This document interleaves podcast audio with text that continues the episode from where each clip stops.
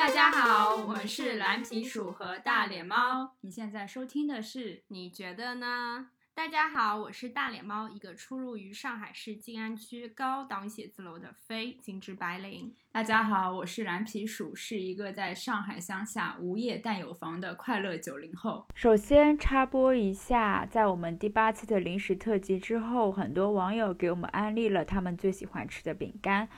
我们挑选了其中几样做了一次小测评，相关的视频欢迎大家到极客微博以及微信公众号观看哦。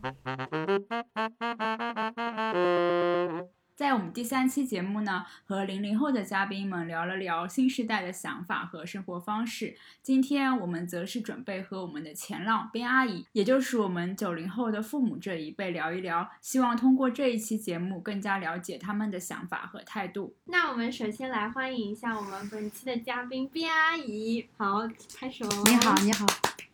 阿姨可以先介绍一下自己吗？我是从昆明来到这里，我今年四十八岁，现在已经处于退休状态。首先，我们第一题先来问一下，就是您对九零后的看法，因为我们之前有一期节目做了九零后和零零后之间的对谈，所以我们想要在节目一开始先听听看七零后对于九零后的看法。大家都说三年一个代沟，五年一个代沟，但是我认为吧，嗯，生在的时代不同，大家追求的想法也不同。我认为呢，我们七零后呢，嗯，就是一个对工作来说哈，是工作狂之类的。你们九零后呢，是拒绝上班的这种。然后，嗯，再讲讲穿搭呢，穿搭呢，我们都是喜欢什么，呃，七品郎啊，什么劲霸呀。这些，但是你们喜欢穿，呃，破洞的呀，啊，潮流的呀。但是现在呢，我随着这个时代的这个变化呢，也接受这些。我觉得这些也蛮好看的。嗯。所以说这些没有太大的区别，时代不同了嘛。那么，那你要回想起来，在五零后、六零后，他们还穿中山装呢，是不是？对。所以说，我们现在呢，就要。紧追你们九零后的步伐，才不会被淘汰。对啊，你今天也穿了有洞的裙子。是的，嗯，为了跟你们能接轨嘛，所以说我也尽量把好的裤子都给他捅个大窟窿。嗯，那我 们我一时还没有反应过来最后一句话。其实我们也是在想和你们在一起共同成长吧。嗯嗯，那阿姨，你对就是刚说了穿搭，那你对于九零后的整个的生活状态，你有什么看法吗？我的孩子也是九零后的，但我也能感受到他们社会上的一些压力，不像我们那个年代，我们就可以有过去讲，嗯，吃皇粮的单位呀，或者是有一个养老的单位呀，或者接父母的班儿啊。就是你工不工作，你都可以到号拿到工资。但你们现在这个九零后就不同了，因为九零后呢，现在各大公司啊，就是我们土话说，一个萝卜一个坑，是不养闲人的。所以说，你想在这个单位里能有生存之地，你必须得有过人的一技之长，或者是比人家更有优势的地方。所以说我能理解到九零后的压力，其实是很残酷的。其实我还是看到这些九零后每天挺辛苦的，作为一个我们这个年龄那种母性，我还是挺心疼的。你们比我们七零后生存更艰难。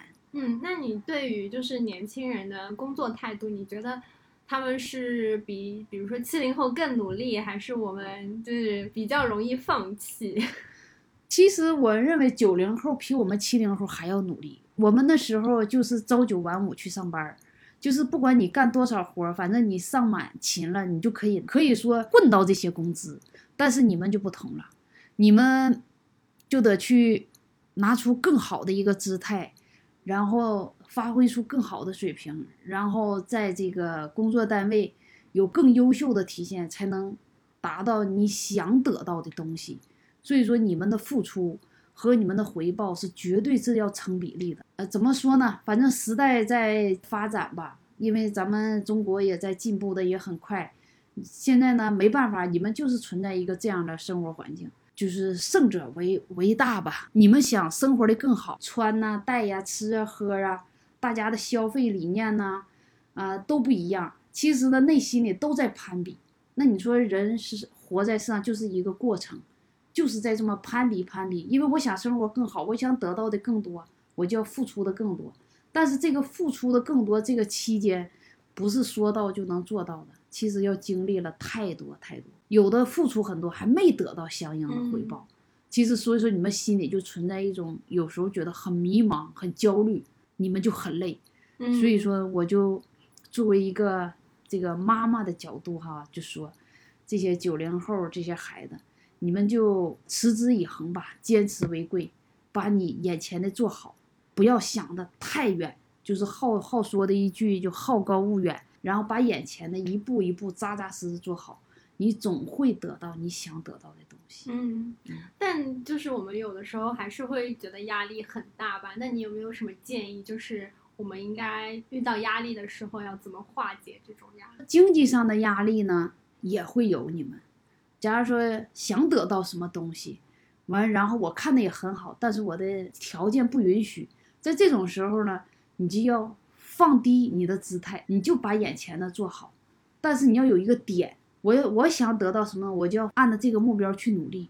我想嗯总会有一天是成功的。假如有有很多释放的方式，或者约几个朋友啊，在一起喝喝酒、喝喝咖啡、聊一聊，但是一定不要压在心里。你像我们七零后，很少听到有抑郁的、跳楼的，又什么离家出走的、自杀的，我们七零后听不到这些。你看现在九零后就存在太多，有些博士啊、研究生啊，都顶着太大的工作压力，就是抑郁了、跳楼什么，其实很可惜。因为呢，我们作为父母的人，就希望这些孩子呢都健健康康，身心健康是最重要的。因为呢，你身心健康了，你就阳光的去面对这些事儿。其实你多年以后想起来这些事儿，好说的一句“天上飘着五个字儿”，那都不是事儿，你就会觉得，哎呀，我曾经怎么会为那个事儿那么迷茫过呢？现在想想，我那时候真的好幼稚啊！你就是忧郁了，哎呀，这个事儿你也得去解决，你何不拿出一个阳光的态度去去办呢？最后你会很佩服自己，觉得啊，你看这个事儿，我终于跨过这个坎儿了。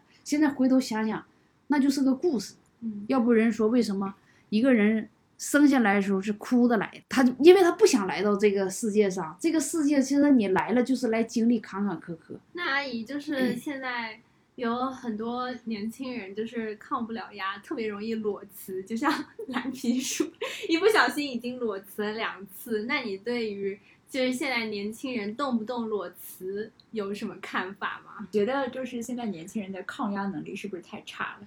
嗯，我觉得抗压能力不行，而且还接触还不能受气嗯，啊，就是是呃跟同事之间有点摩擦呀，什么老板脸色不好了什么的，都会导致你们我不干了，就会这样，就认为天老大我老二，唯我自尊，我大不了我不伺候你了，就这种感觉。嗯，其实我觉得就是说，就算你在这一个单位里跟同事之间呢，有些问题处理不好啊，或者跟上下级处理不好，跟老板之间处理不好，其实应该反思一下自己。那我换个角度去，或者是跟身边朋友说一下，一定要学会倾诉。其实你身边这些朋友谁都不会笑话你，都存在一样的压力。假如说我跟 A 说了，A 给我一个建议，我跟 B 说了，B 给我一个建议，我综合一下哪个建议更适合我，我就去做。哪个公司离了哪一个孩子都可以正常运转的，没有必要去置那个气。你必须要经历这些，就算你裸辞了，你我这家公司我不干了，我再去家公公司，你还会遇到这样的问题，也许比这问题还更头疼。那我还不如就面对现实。但是呢，就在哪一个公司呢？不管你做什么，做大做小，都要站在老板的角度替他考虑，因为老板很喜欢能为老板去想事儿、能担当的。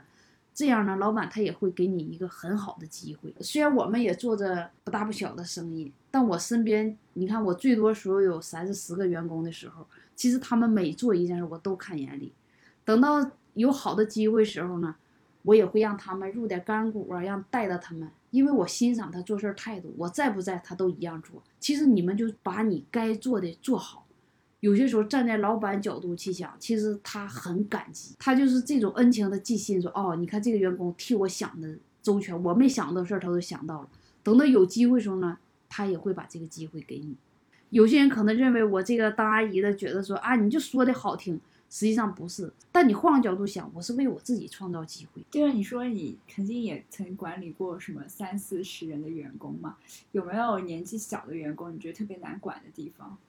嗯，肯定有。我们的这个企业一直都是在昆明，你也知道，那个云贵川那边其实是一个贫穷的地方，而且这些员工，你跟他讲讲素质、讲修养，讲太多了，不懂这些，因为他们都是很小就辍学了。我说的那个，你虽然现在给我干，但是我并不让你给我一直在打工，我不是让你来给我打工的，我让你学经验。有一天我让你，你你当上老板的时候，那时候我老了，有一天可能我会给你去打工。我九七年到的昆明，到现在二十多年了。曾经给我打工那些小伙子，现在都自己开店了啊，都买房了，都都娶妻生子了，都过得挺幸福。完现在呢，有时候回过头到我那里玩，他说我真的挺想你。你那时候对我们说这些话，也真都实现了。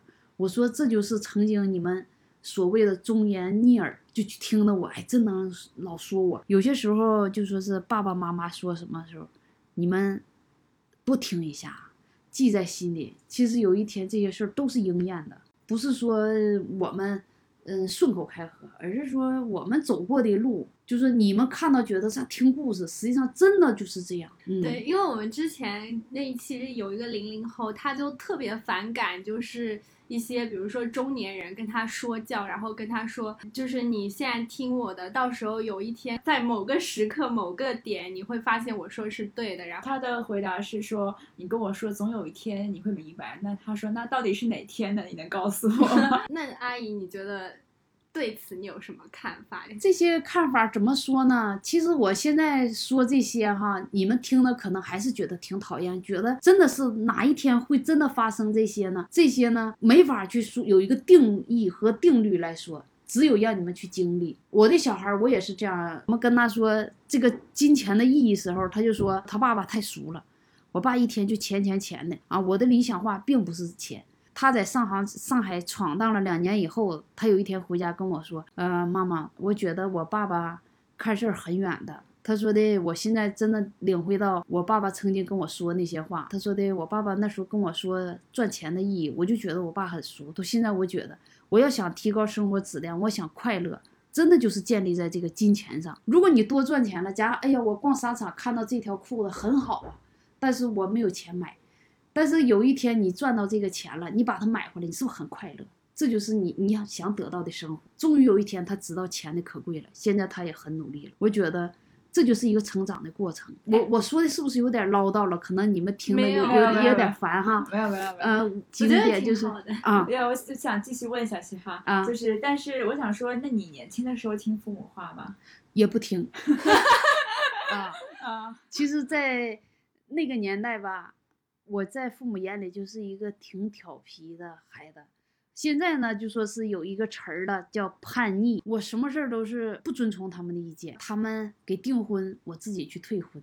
你像他们就认为这个孩子就废掉了。北方那时候讲下岗时候，单位开始下岗，不等下岗我就自己辞职，我就准备我要走，因为那个时候我就说我一定要出去看看，虽然那时候没有。那句话说的世界那么大，我想去看看哈。虽然没有那句话，但我就挺向往，挺向往外边。我说我将来一定要走出去。人家说读万卷书不如行万里路，行万里路不如阅人无数。我说那我没读了那么多书，因为我上学时候学习也不是很好。但我说那我就我就行万里路，阅人无数。完我出去走了走，我觉得真的让我也长了很多见识。所以说现在我就留在外边。我觉得挺好，我觉得我走出来对了，所以你现在这条走的正确的路，是因为没有听父母的话。嗯，怎么说呢？嗯，反正父母一直都反对我。对呀。啊，一直都反对我，但我坚持走呢。这个，嗯，是你要有自己的想法也行。嗯。但是我那时候我认那个干呢，像我们那个年代时候可以认拼，啊。不管是摆地摊儿啊，还是说是这个打游击、做做这个做那、做小生意，我可以生存。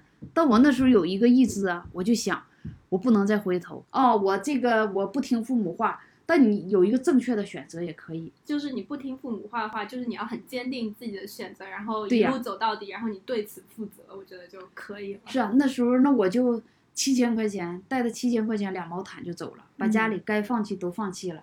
但那时候我就想，我就不回去。我说我就再回去的时候，肯定家里人会笑我。你看他又丢盔卸甲回来了。我就想，我一定要坚持，一定要坚持。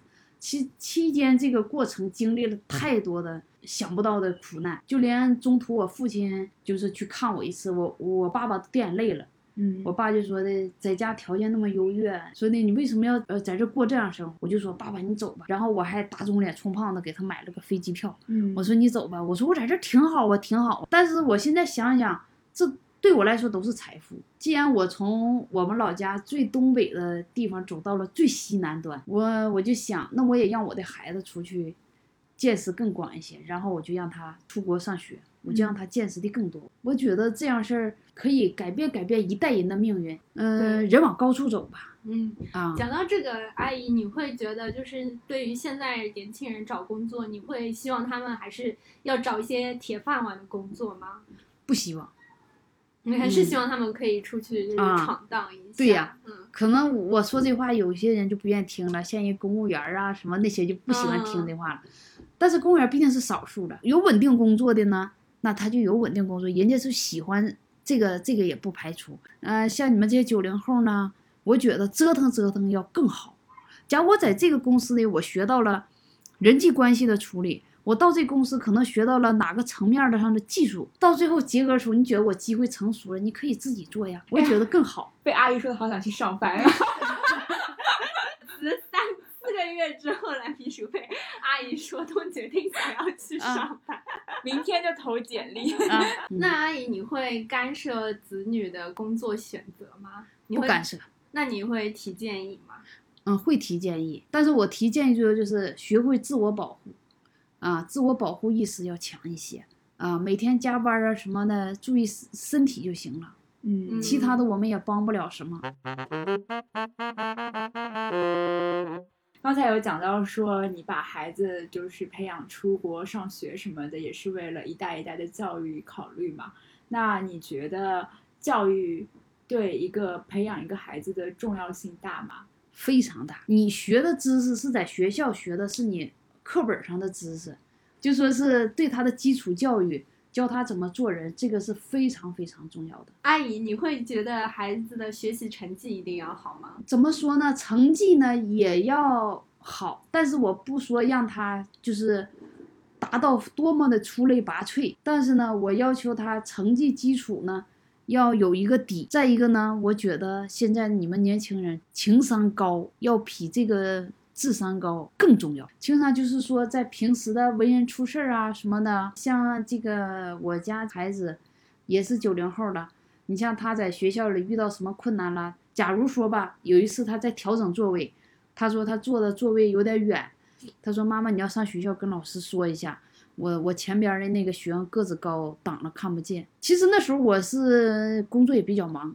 嗯也确实抽不出时间去。我说这样姑娘。你要去跟老师说，让老师把你的想法不用再转达给妈妈，你去直接跟老师说。我说我相信你一定会把这个事儿处理好。他说我能吗？我说你一定能。我说你现在先说一下你怎么跟老师说。他就在我面前背一遍台词。我说对了，就这么去跟老师说。第二天早上他背书包上学走的时候，那是是小学三年级。我说你今天就去跟老师说，说完一定把消息反馈回来给我。其实我就在想，在这个过程中。我把他打发走了，出门他背书包走，同时他就脑袋里就在转了，怎么去跟老师沟通这个事儿？他得到了一种成就感，他就觉得你看这个事儿我办了，你一次一次这样鼓励他，就也在提高他的情商，让他知道怎么去处理这个事儿，不依赖父母。所以说他每件事儿时候，我都告诉他你要自己去，你你想好怎么去做。是你觉得就是你你的教育理念和就是你父母辈有什么区别吗？嗯，也有的，行为上啊，什么比较要求的严厉，假如哪件事做错了，或者对学习抓的不是那么十分紧，但是就是对这个穿戴呀，什么那个行为上啊，有一些不礼貌啦，就是那种传统的教育方式吧。最严厉是可能就因为我穿奇装异服吧。啊什么样的奇装异服？有洞 洞的那种？怎么说呢？我现在看看我那时候的照片儿哈，我觉得比我现在穿的还要时髦，还要时髦，还要洋气。那时候因为我姐姐她是做衣服的，是裁缝，我就可以想象出一件什么样的衣服，她就可以给我裁出来。嗯但我穿大街我觉得挺好看，好多人都问我，就你这个衣服在哪里买的呀，在哪里做的？但我回家以一种炫耀的方式去跟我爸说的时候，我爸就说那个人可能精神不正常，不然怎么会喜欢你穿的这样衣服？所以说，就因为这些穿衣服不正常，我爸经常就告我，你不要在这个家了，你可以走了。他是认真的，认真的，呃，他就会发火，他就会摔凳子、摔桌子的，就就就踢东西嘛，就告诉你不要在家了。父母那一代比较传统，更传统，对，但我穿的并不说是袒胸露背那种哈，只是穿的比较个性一些。你你对你自己的孩子的某一方面比较严苛要求吗？还是你是完全放任自由？嗯、我对他的穿戴上从来不有不有要求，我就觉得是别太夸张的就行哈。嗯、接人待物或者做人做事儿，我要求的还是挺严。反正他在外边上学，他等到他回到家的时候，我们对他一言一行啊、为人处事方面，我们还是很注意观察的。嗯发现他有什么问题了，我们就会很认真的去跟他谈。嗯，就是晚上一家人坐在一起，倒点红酒，喝喝酒啊，说说话，炒两个菜，他就可能就能预感到今天炒几个菜可能又要批斗他了，我们就要说你存在的哪些问题嗯啊，应该怎么去做嗯啊？我爸妈也是，他可能对我成绩啊，或者是就我工作做什么倒还好，但他们比较呃看重就是你待人处事是不是可以，然后你这个人人品人格是不是好，我觉得他们更关心的是这个方面。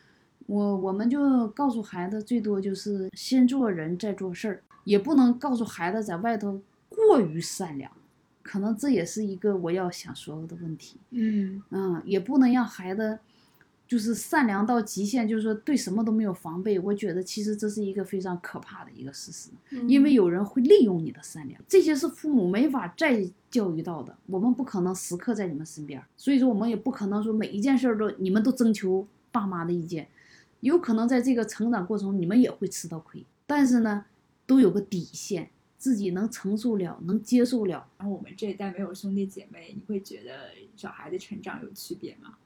嗯，有区别的。嗯因为在我们这个年代呢，都是姊妹儿好几个人。嗯你看最少的都是姊妹儿三个，像我有哥哥有姐姐，我是最小的一个。在这个成长过程中呢，我们小时候家家庭环境时候都是比较贫穷。假如哥哥谁给他一个什么东西啊，或者姐姐给他别人给他一个什么东西，我们都懂得分享，哪怕一个苹果一块糖都会拿回来，把那个糖放在菜板上，搁菜刀背儿哈给它颠碎它，完一家分一小块吃。但现在呢，像这些九零后，他一家一个，可能是条件也都很好，嗯、也都很优越，他就没有分享这一块了，他就什么东西有时变成一种理所应当。就说我们七零后这这代人哈，我们是孝敬父母的最后一代人，因为我们那时候还是在那种。呃，从小一点点穷出来长大的孩子，而且还是姊妹好几个人，像周末呀干什么都想着快回家，守在父母身边。等父母有病了，都会大家轮着轮着轮着去那个照顾父母。然后呢，我们又是被儿女抛弃的第一代。说抛弃呢，可能有点儿那个残酷一些哈。但是你看你们九零后孩子，他就为了他自己的生计，他都要那么艰难。你说他根本没有那么大精力来照顾我们，但是我也要让他知道，他有这份责任是要照顾父母的。但是我们就把尽量能规避一些给他添负担的事情，我们就就解决好，比如多买一些保险呐、或者什么呢，嗯然后给自己呢也有一个质量好一点儿的一个生活方式吧。我有时候像这孩子已经不在身边，有时候我们自己想起来的时候，哎呀，逢年过节就我们两个人的时候，内心有点酸楚的。嗯一想，如果身边再有一个孩子多好。嗯，所以说呢，就说像你们九零后的，将来以后成家了，找到如意郎君了，一定生两个、三个，就在你们的经济条件允许范围内，多生几个是对的，生不起呀、阿姨，还是多生几个。一个就好几套房了。说到这里，那阿姨，我们来可以问一下婚姻观念相关的内容。嗯首先想要问一下阿姨，你觉得一个合适的伴侣需要一下什么什么条件？嗯，担当吧，双方都要担当，都要去学会包容。因为呢，你想这个两个人结合走到一起，他是在两个家庭中，每个家庭没有复制的，每个家庭教育方式、成长方式都不是一样的。但是你说这两个人又同时走到了一个家庭里，你想，其实是一个呃磨合，有棱有角的，什么平行四边形、三角形，最后都磨成椭圆形的了。因为呢，你你爱他，你就为他去改变，不要认为说，哎，我付出了多少啊，这每天呢，我做了很多家务，我怎么怎么样。那其实对方也做了很多。那阿姨，你会就是自己的小孩如果不结婚的话，你会接受吗？嗯，这也要看他自己吧。嗯，如果说作为中国的一个传统哈，我们倒也希望他成家，也算是，嗯，他人生的一个一个一个的这个阶段吧，完成了一项使命，完成一项使命，完成一项使命这种。但如果他真的选择说，我认为我结婚就是痛苦的。我觉得我一个人这样挺好，那他就自己就这么做，我也能接受。嗯，那阿姨，你会觉得遗憾吗？如果小孩没有成家的话？嗯，你说遗憾会有的。你像我们经常参加这个，呃，同事啊、同学家的儿女婚礼，自己也在做那设想。身边人呢也经常问：“哎呀，你们家孩子有没有什么男朋友、女朋友啊？是不是？”你看我们这个年龄聊的最多就是这样话题。但是呢，我向来我都是说。哎呀，随孩子去吧，他玩够了，他自然而然就想成家。嗯，因为我养一个孩子就是让他快乐的，也不说让他给我传宗接代。哎呀，他生个小孩，我去帮他带的，我也不想去给他带这个小孩。可能这个教育观念也不同。那阿姨，你会接受如果自己的小孩是同性恋吗？嗯，你说这个话题，说说其实接受哪父母都不想接受，但都不想接受。那那你说现在就是一个多元化的世界，也是多元化的一个。这个身份，因为我身边也有这样的朋友家的孩子，他家那个女儿就是同性恋，他妈妈就是绝望到极限了，就是又要上吊又要自杀的。完，我就说劝他，因为他到昆明以后住在我家。我觉得他能跟我说出他最心里的这个事情吧，我觉得他也是很尊重我的才说出这个，但是我也是很尊重他的想法，我就跟他聊这个话题。他说完的时候，我就很平静的听完，但是他已经哭的已经都像泪人似的。他说的他养的那么好的大姑娘，现在同性恋，我当时听了也很震惊，但是我第一反应就因为在你女儿很小的时候你们就离婚了。你你总在骂男人如何如何如何，你爸爸如何如何，孩子这方面的你这个语言上的一些方式才走这个同性恋呢？还说是其实身体基因也有一方面。我说呢，其实各种原因促成的孩子这样情况，我说是不是应该以一个正确的方式去引导他？完了，他就说你为什么要这样说我？你还在埋怨我？我说我不是埋怨你，既然跟我说了，我说的我就说出我我对这个事儿的观点。最后他。极端到什么程度？他都跪地下给我磕头。他说：“你你你还能这样去埋怨我？你我就静静的让他在那磕吧。”我就想，但是我心里就有一种信，我就想，就你这样的做法，孩子怎么不会有这种想法呢？我就说，如果孩子真是这样的话，你就坦然面对。是的，我说，如果你你作为妈妈的，你都能歧视的，孩子会觉得很没有路的，看不到希望的，因为呢，他只有你是。当妈妈的才是孩子最值得依赖的人啊！我说的那个，既然我们生他了，要他为他负责任，他有的他也不想这样，但是他这个身体基因各方面他储成他这样，他没办法，他就是一个性取向，无非你说你让他找个异性，达到你的目的，结婚生子，你抱着大孙子高兴。我但是他是痛苦的。我说既然他这样呢，我说你就面对现实，他在外头。飘摇不定，会做出可能更可怕的事情。那你还不如让他回归来。哎呀，好像我说这些，有些人不就不喜欢听，认为唱高调。那但是作为父母呢，如果出于一种无奈，实在改变不了的，那还不如就接受了。嗯啊，也不要把他把孩子逼上绝路。嗯，那阿姨说点轻松的，你接不接受孩子每天叫外卖，躺在床上和不打扫家里？不接受，非常不接受的事情。为什么？啊，呃，这个外卖呢，其实总吃呢也不好，对身体不好。你何不为自己煮点什么想吃的东西？其实你说没有时间，不至于那么没有时间。现在这个这个家用电器都非常方便，这是想第一。第二，你说不打扫卫生，我觉得，呃，这是一一个人的生活品质吧。如果人家到你家来了，本来想谈点跟你合作方面事，到你家一看，哎呀，这屋里都下不了脚了，就会觉得你是一个非常邋遢、内心没有什么追求的人。你们九零后，九零后可能到谁家，走路恨不得都跳着走，因为地下绊脚的东西太多，你们觉得这是正常的。那但是作为我的角度，假如说我想去找你们九零后某一个人，想做点什么事儿，我如果到你家了，看他到处邋邋遢遢，我会想，这个事儿他能给我做好，我非会非常怀疑。假如说我想先付一些定金，我可能先不付了。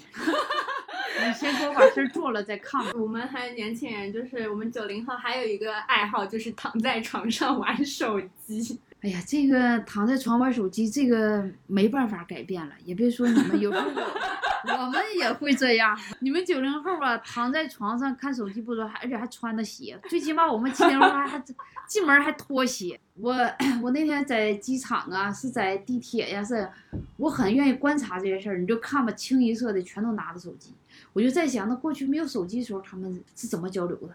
我就想那时候没有手机的时候，我们嗯、想聚会。好像半小时以内人也都到齐了，现在就没有手机，就假如一下楼啊或干什么，手机没带身上，赶忙跑家去，或者开车挑头回来也得拿手机。就算他一天不响，我也要装着手机。这个我不怪罪九零后了，但是我就说说一句，不要把眼睛都看坏了。你看现在都戴眼镜，我也不知道到底是真的学问在那儿了，还是看手机看坏了。哇，灵魂的拷问！是啊，我看市场上帮那个卖肉的也都戴眼镜儿，我也不知道到底是学问高还是什么。估计我们七零后的戴个眼镜，会让人觉得，哎呀，你看你学习学的把眼睛都看坏了。但现在我已经从眼镜上分辨不出来他学历有多高了，都戴眼镜。那你玩手机玩都玩啥？朋友圈、抖音？嗯，我看新闻啊，因为我这个从我这个新闻阅读量就能看几万条新闻。我每天早上睁开眼先看看看头条，看新闻，不愿意看什么抖音，抖音一会儿哭一会儿笑，把人整的像精神病似的，我也不太喜欢看。啊那朋友圈呢？朋友圈，我个人的朋友圈从来不发一些什么鸡汤的，那些没啥意义。我的朋友圈就是记录我生活，但每一条朋友圈我都能想起我当年是什么心态下、什么情况下发的这个朋友圈，我都记得，都是我记录生活的点点滴滴。那阿姨，那个除了手机上的这些活动之外，你其他有什么爱好？我其他有时候偶尔得看一下书吧，嗯，啊、最近在看什么书？推荐一下。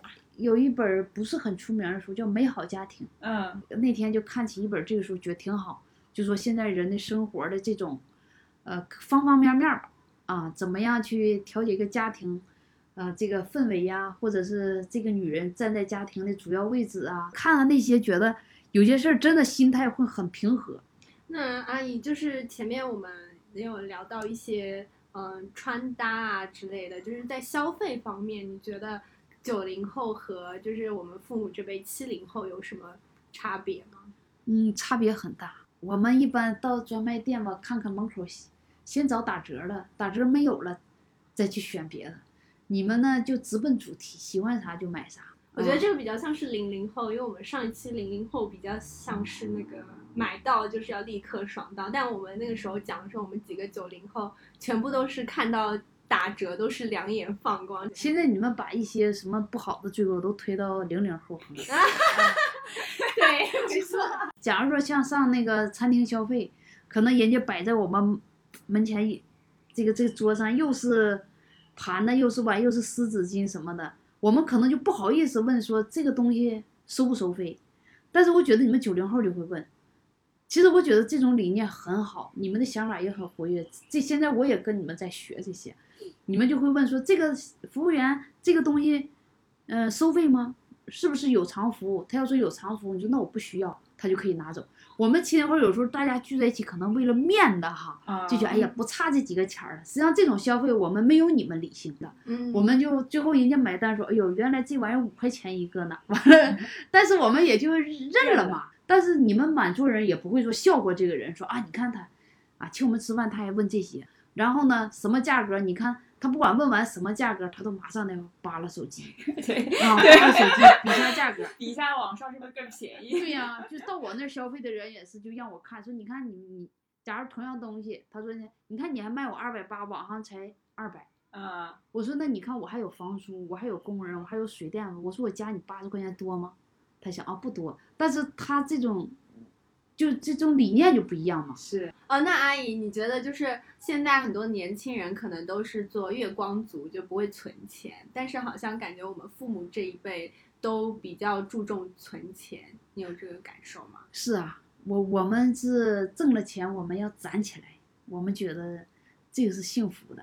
但你们觉得挣了钱不花掉，那就是纸，我们就要花掉的。有时候我也问我家小孩儿，我说你最近都好吗？微信上问他，他给就给回一句话：我除了穷，一切都好。完 我们就不能再聊了，因为你再聊，那你 就要给就要拿钱出来了。就是啊，你给不给人钱？人都说穷了，我说你什么时候可以脱贫？完了他就打出一些此处省略一万字的那个啊冒号，那个叫什省略号，我就一下子尴尬了。我就哎呀，手机装兜里，不不能再聊了，就这么两句话，就天儿就聊死了。完我说那你都干嘛花了？他就说啊，我又要看电影了，又要，在我们来说这些东西可以不消费的东西，但是你们九零后就我要消费，啊，这就是时代的不同。七零后可能坐在一起想一想，都多少年没进过电影院了。我们觉得在家看看电视，数字电视打开想搜电影，啊、像你们去看电影，可能几个月以后就在电视上演，但是你们就觉得我不行，我就要马上去看到。我们就觉得没有必要花好几十块嘛，到时候你们还得配上爆米花，配上可乐啥去看。我们在家里嘛，吃的苹果，吃的水果，看不挺好？我们觉得攒钱，看在这个卡上数字在升高，我们觉得，哎呀，我心里很有底，这是过河钱。啥叫过河对，钱？我刚才也想说，就是，呃，有个头疼脑热呀，上医院看个病啊，或者是怎么样的，我们我们去拿好用这笔开销啊，嗯啊我们把什么医保啊什么的都储备好的。其实你们也应该感激父母，我们做这些虽然为我们自己有保障，但是也是给你们减轻负担。所以你们奉劝你们也不要有钱就花掉，有钱就花，随时花的微信上是个位数，也挺可怕的。呃，上我那里去消费的年轻人，像你们都刷什么花呗，嗯，提前透支。你看，像我们这年龄去的，基本上掏出现金，现金随时现金，要不微信啊随时都很多钱，一说修什么好。所以说到我们那儿去的，呃，办信用卡上问我们，我们就说，哎呀，不办，用不着嘛，我们有点存款就就用了就行了，没有就不花呗。办信用卡的都是我们那些工人。都几张几张各种信用卡来回倒。我说会不会越倒窟窿越大呀？你什么时候能还？他说没关系，就这么倒着还。但是怎么说呢？那我看他们穿的戴的比我们要好得多，所以说你们比较讲究享受生活，但是时代不同了，你们这样也对的，不然你说出去你们在一起啊，聚个会啊，什么干什么的，品质生活不一样。嗯，说没有势利眼，人人都有势利眼。嗯，虽然你们不说，但你们心里都有一种。小九九，小小九九在想啊，你看他会那样。所以说，在这种社会上攀比情况下，不得已就让你们去，哎呀，不行我就分批买嘛，分期去付款，不得已这么买，买完然后你就要去还，还完以后你就有压力，所以说就循环循环循环循环就是这样。那最后我们想问一些可能跟养老或者是生死有关的一些问题，就可能一个沉重的结尾。也没有吧，就是 未来对你未来这个老年生活还没退休嘛，但是应该也快了退休了，啊，退休了嗯，我是属于特殊工种，四十五岁就退了。啊。嗯那对未来的这个这段老年生活怎么规划？不想给儿女添负担吧，就是我能健健康康的活着，最起码不管我活到多大年纪，我能自理。然后老老了呢，其实我们都已经想好了，几个比较玩的好的呀，报个团啊，养个老啊，大家是上哪个山上啊，租个房子，像云南山比较多，租一个楼啊，大家开开心心的，每人拿出点退休工资，请一个人呢、照顾照顾我们呢。如果不能动的情况下是这样，能动的还是在自己家吧。那有想过跟死亡有关的话题吗？也想过，我早就想过，就是让我的孩子出去上学那年，我已经就都安排好了，我的生死我都准备好了，我连我这个死以后的保险我都买了，就是可以。我不在呢，嗯、他就可以领到一笔这个这个款项，所以说我的保险受益人就写的他，写的孩子，如果我不在的时候呢，在那个时候他可以领到八万多块钱，但那时候就说买一个墓地呢是一两万块钱。我在想，啊那在嗯、招待招待亲朋好友呢，他也得花点钱，八万块钱够了。但我看现在这个经济 物价涨了，物价涨了。保险没涨。保险，嗯，我觉得也不够了。后来我又又改变想法了，随着时代，我的想法就连死死的事我都在改变了。我就想，算了，也不用安葬了，因为你这个 买不起了。啊，买不起了。真的，现在呢，这个人很脆弱，说不定哪一天万一不在了，让孩子就像猜谜似的。哎呀，我妈妈有什么遗愿，他都不知道，我还不如坦诚的把这些说的。嗯啊，所以说我就说，等到我真不在那天，也让孩子没有不要有什么悲伤。这个钱取出来，你想怎么花就怎么花吧，我也不要你买墓地，也不用啥，现在涨得更贵了。呃，然后就把我的骨灰，你是撒大海里，撒大海里那时候估计也不让了，污染，你就就瞬间捅到飞掉就行了。太细节了，想的。就算是将来他给我买了个墓地，我也考虑这问题了，将来也是无名主，因为你们九零后都是在外头飘飘荡的人，四海为家。你说他总不能说，哎呀，我妈妈的墓地在那儿呢，我坐飞机、坐火车、我坐动车，我去给我妈烧两张纸，也不现实。而且现在呢，这个国家发展的这么迅速，到时候这些墓地他都给你推平了。都变成无名主了，我更可怜，扔在荒山野岭里了，变成孤身野鬼。还想到了土地拆迁的问题，这想很多。所以说我就想，哎呀，就不要了这把骨灰，就是爱哪哪去吧。你想你妈了吧，你就上一束香就行了。有有什么病了，吃五谷杂粮都会生病。我身边呢，这个年龄人有病的也很多。嗯，这样事儿呢，我可以提高我生活质量嘛，我不用管儿女要钱。我们就是奋斗，也不是为他，也为我自己活得精彩一些，也不要强加于孩子身上，嗯让孩子活得洒脱一些吧，不要给他一些道德绑架。嗯。嗯，那节目最后就是想让阿姨给我们这一群九零后一些人人生建议，你会提什么建议？学会抗压，啊、那个不要有压力就退缩。我觉得有压力的时候，就是在考验你们的时候，所以说你们要把这个事情变通一下，继续往前走。嗯、因为我也是这么走过来的。你经历的多了，其实这就是你的财富，和你父母都一样年龄。你没觉得我们现在心态都比较好吗？什么事都能看淡，并不说看淡了，也并不说是呃经济条件好了，我们吃吃喝喝才能花几个钱呢？我们退休工资都够了，只是说我们经历了太多，已经看淡了。所以你们有些事儿呢，也不要跟自己过不去。有些时候呢，放开心扉，一定要做你想做的事儿。你要有一个方向。